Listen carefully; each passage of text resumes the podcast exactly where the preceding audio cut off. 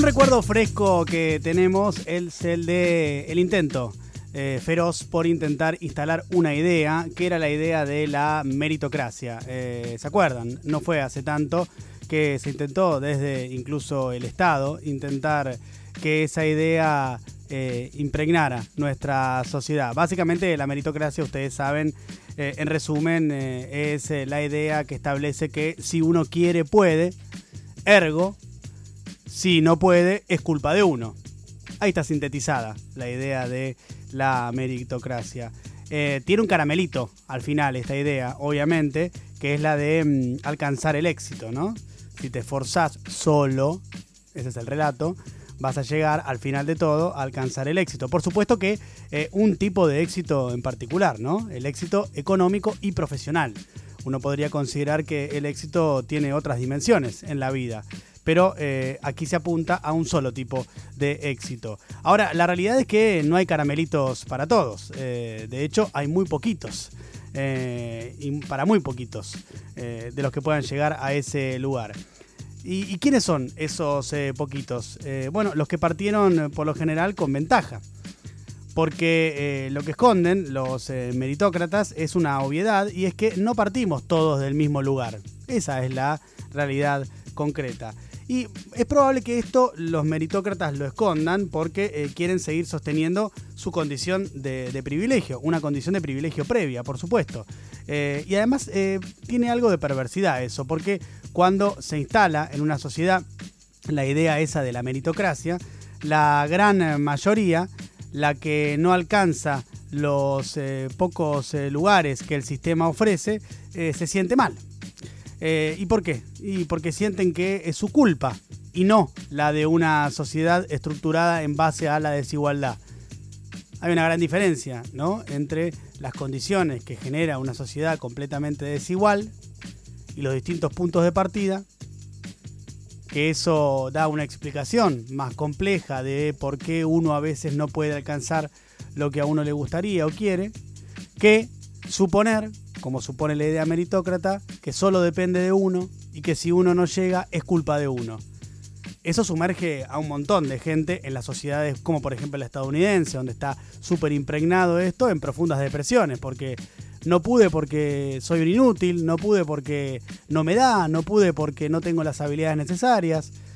Bueno, la realidad es que el punto de partida es otro. Hay un artículo que leí en el día de hoy. Llegué a ese artículo por un periodista que se llama Diego Reutemann, que justo acaba de lanzar un nuevo proyecto periodístico, se llama Énico, ese proyecto periodístico, así que le deseo suerte con el mismo. Llegué entonces a ese artículo por Reutemann y el artículo estaba publicado en un sitio que se llama Magnet. En ese sitio, eh, el título del artículo rezaba o reza: Besos, Gates, Zuckerberg. Detrás de cada millonario hecho a sí mismo, entre comillas, hay un padre con dinero. Y ahí de lo que se habla en el artículo, que me pareció como muy eh, interesante, eh, es de esta idea que también eh, expresa la, cuestión meritocrática de que de un garage se puede partir a la conquista del mundo, ¿no? El garage es de la imagen típica estadounidense, ¿no? Vieron esas casas de los suburbios que tienen un gran garage donde los genios desarrollan sus ideas y por arte de magia se vuelven en multimillonarios y casi dueños del planeta. Eh, y con esa idea de que de la nada se consiguió todo. Bueno, claramente no es así y el artículo da algunos ejemplos que me parecían interesantes. Eh, por un lado habla de Jeff Bezos, el dueño y creador de Amazon. Eh, cuenta que en 1994 fundó Amazon y que al principio le costaba un montón a Bezos y que en 1995, en una situación muy difícil que atravesaba la empresa, los padres de Jeff Bezos pusieron 240 mil dólares eh, ahí en la, en la empresa.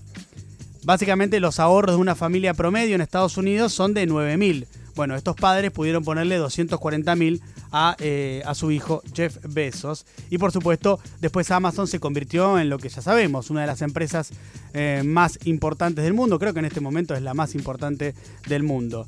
esto por supuesto que no le quita mérito a Bezos, que tiene su inteligencia y su genialidad. Pero eh, aquí estamos señalando en este artículo cómo hay condiciones que favorecen el desarrollo de determinadas cuestiones.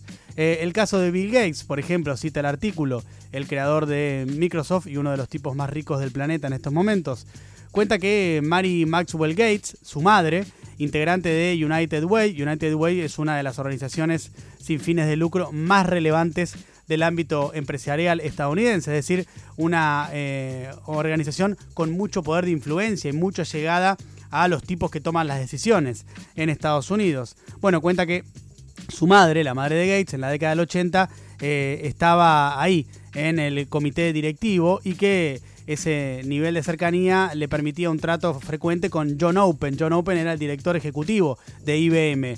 Eh, así le sugirió varias veces a Open, la madre de Gates, que le diera bola a su hijo, a Gates, que tenía algunas eh, ideas.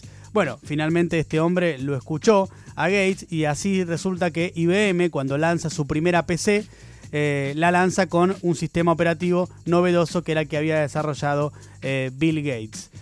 Acá lo que podemos observar una vez más es más allá de las buenas ideas que tiene, tuvo eh, y seguirá teniendo Bill Gates en, la acumulación originaria, teníamos la importancia de la posición social de su madre, de eh, esta señora llamada Mary Maxwell Gates. Y un ejemplo más que da el artículo en esta misma línea es el de Mark Zuckerberg, el creador y dueño de Facebook.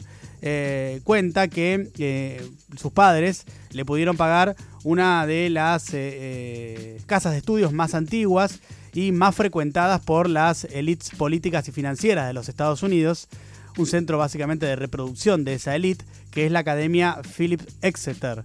Eh, allí fue Zuckerberg, a quien pudo, quien pudo ir ahí y acceder justamente por el dinero que tenían sus padres. Eh, y también sus padres, cuando era muy chico, 10 u 11 años, le pagaban eh, una clase particular una vez por semana con un reputado desarrollador que se llama David Newman. Nada, solamente algunos ejemplos y algunos ejemplos para entender esto, ¿no? Que los tres casos citados, obviamente, son paradigmáticos y son sumamente, eh, son personas sumamente talentosas e inteligentes y además tuvieron ideas geniales, eso es cierto, eh, no hay nada que negar en ese caso. Pero lo que es importante y lo que me pareció que estaba bueno que apuntaba el artículo es que no se hicieron solos. El discurso, el relato es que se hicieron solos, pero no es así, porque nadie se hace solo, esa es la realidad. Eh, la realidad es que fueron acompañados tanto Besos como Gates, como Zuckerberg, por eh, redes de apoyo económico, familiar y de influencia también, porque las relaciones públicas también son muy importantes para eh, entrar y para ese punto de partida, ¿no?